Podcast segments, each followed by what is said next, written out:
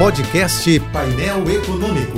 Entrevistas, informações relevantes e curiosidades de economia e política com Alex Campos. Como eu dizia ontem, o Brasil tem que deixar de ser esse lugar onde até o passado é imprevisível. Você dorme sonhando com a prisão em segunda instância e acorda com o Lula solto. Você dorme sonhando com a nova política e acorda com o Bolsonaro sentado no colo do Centrão. Daí que ninguém é inocente nesse episódio da anulação das condenações do ex-presidente. A começar pelo próprio Lula, que de tanto errar, disseminou um antipetismo capaz de vitaminar e eleger o Bolsonaro. Bolsonaro, em contrapartida, partida, de tanto errar, acabou ressuscitando um adversário fortemente indesejável, um adversário que era ruína e agora é reconstrução. A incapacidade do atual presidente de agir dentro da estabilidade, normalidade e governabilidade também estimulou agressões e ameaças contra o Supremo, o Judiciário e a democracia. O STF, então, reagiu com atuações ora legítimas, ora imaturas, ora necessárias, ora irresponsáveis. Exatamente como acontece com o país, vira e mexe, o tribunal dividido nos oferece combinações duvidosas de politização e polarização.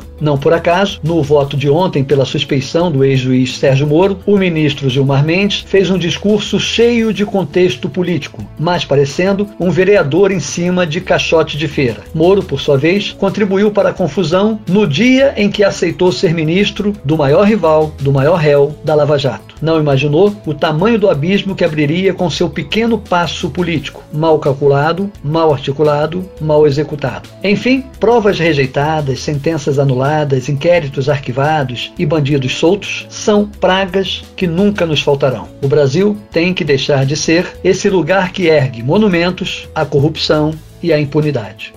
Eu sou Alex Campos. Bom dia e boa sorte. Este e outros colunistas você ouve também em nossos podcasts. Acesse o site da JBFM ou as principais plataformas digitais e escute a hora que quiser, onde estiver. Podcasts JBFM. Informação a toda hora.